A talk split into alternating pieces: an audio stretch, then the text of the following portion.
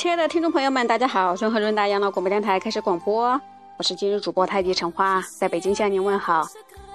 国内的、国外的，各个星球上的听众朋友们，你们都好吗？今天先给大家汇报一下，我们的主题是潜规则里头的轮椅的潜规则。如果您需要看见文字的资料呢，欢迎您收听我们的微信公众号 B J R H R D，也就是北京润和润达的首字母 B J R H R D。点潜规则这个子栏目里头有我们的文字性的一个资料，这是我们润和润达原创的，而且是十几年的工作经验积累下来的一些啊真干货，希望呢能帮助到大家。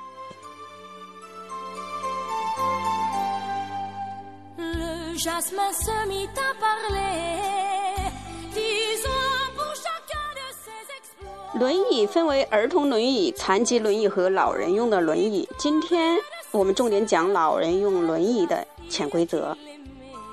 一、如果需要在轮椅上休息、躺下或者是睡觉的使用者，买高靠背的轮椅。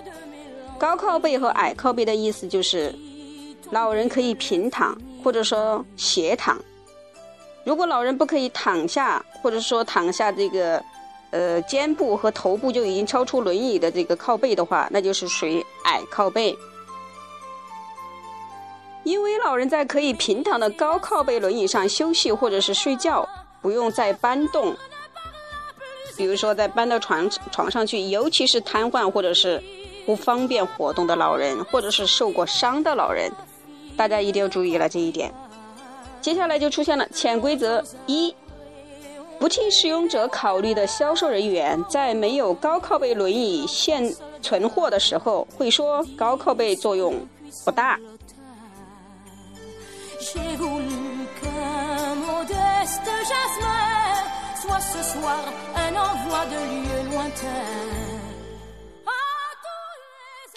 第二，如果老人下肢不太好，买轮椅腿部部件可以上下升降的。利于下肢不定时上下变换位置，帮助我们的使用者足部、小腿部血液回流，也进一步的帮助康复，或者是利于疾病的缓解。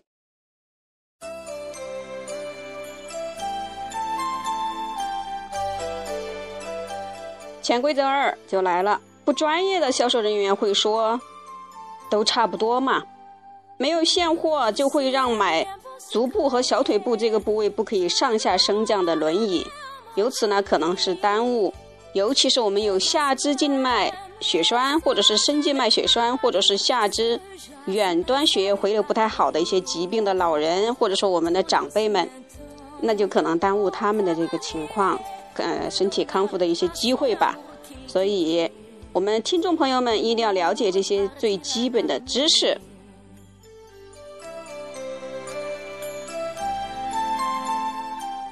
第三，轮椅使用者是大小便不能自理的人的话，一定要买带便孔的轮椅。带便孔就是使用者或者是长辈可以坐在轮椅上大小便，它下面有个便盆，护理者呢把那个便盆拿去清洗倒掉就好了。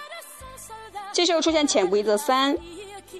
不替使用者家庭考虑的销售人员呢，在没有带便孔轮椅的现货的时候。会建议买什么都可以，没关系。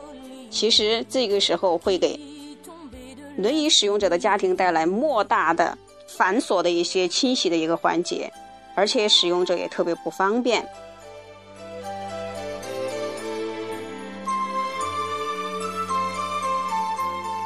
第四，大小便不能自理的，一定要买轮椅面料比较好清洗的轮椅。不要买纯棉布料的轮椅。这个时候出现潜规则四：不替护理者考虑的销售人员，在没有比较好清洗的这个坐面的轮椅的同时啊，他会建议你都没关系，他会轻描淡写的说影响不大，建议你买什么都可以。其实这个时候其实无外乎就是一个潜规则。好，亲爱的听众朋友们。轮椅在已经老龄化的今天啊，像常规的一把椅子走进了千嗯千家万户，或者甚至进一步会说是走进了家家户户。因为我们家家都有老人，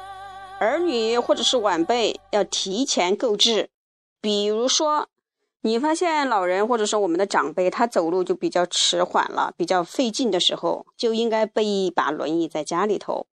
不要等到迫不得已他得了静脉血栓、深静脉血栓，或者是下肢或者是远远端这个，尤其是足部远端缺血的情况下，我们才给他买轮椅。大家一定要提起这个重视。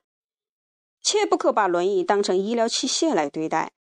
要当成尽孝的一一把椅子，家庭里的常规的一把椅子就好了。尽早买。如果说有有有这个长辈老人的话，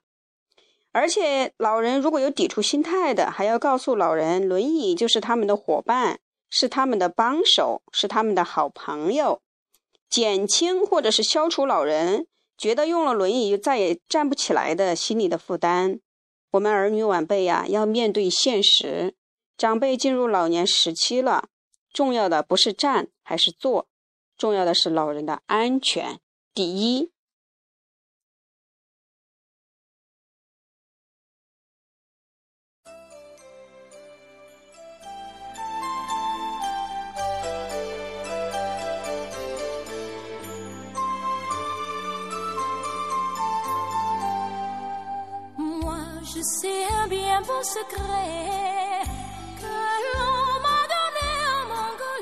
好，亲爱的听众朋友们，今天我们这期节目的主要内容就是这些。欢迎您收听我们的微信公众号 BJRHRD，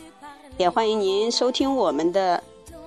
视频频道，也就是我们润和润达。您到腾讯微博、呃优酷上搜索“润和润达”，都有我们的一些视频。希望能帮助到大家，尤其我们的已经老龄化了，很多儿女晚辈在面临怎么跟老人相处，有很多困惑啊。在面临我们有的老人身体不太好的时候，在护理他们的过程当中，在他们的康复过程当中，甚至有的年龄比较大的，比如说我们的祖父辈，遇到了老年痴呆的情况下，都给我们带来了很多困惑。希望大家呢可以来多探讨交流，我们有。很多很多的知识点，甚至一些一些基本的常识，会陆陆续续跟大家分享，希望对大家有所帮助。如果对你有用，你就行动。另外，也呼吁我们有比较好的方法、经验的听众朋友们，嗯，也来跟我们一起互动，来共同为大家服务。我为人人，人人为我，希望大家互相帮助，互相体谅。好，祝福我们国内外的所有的听众朋友们。今天的节目就是这些，再见了，朋友们。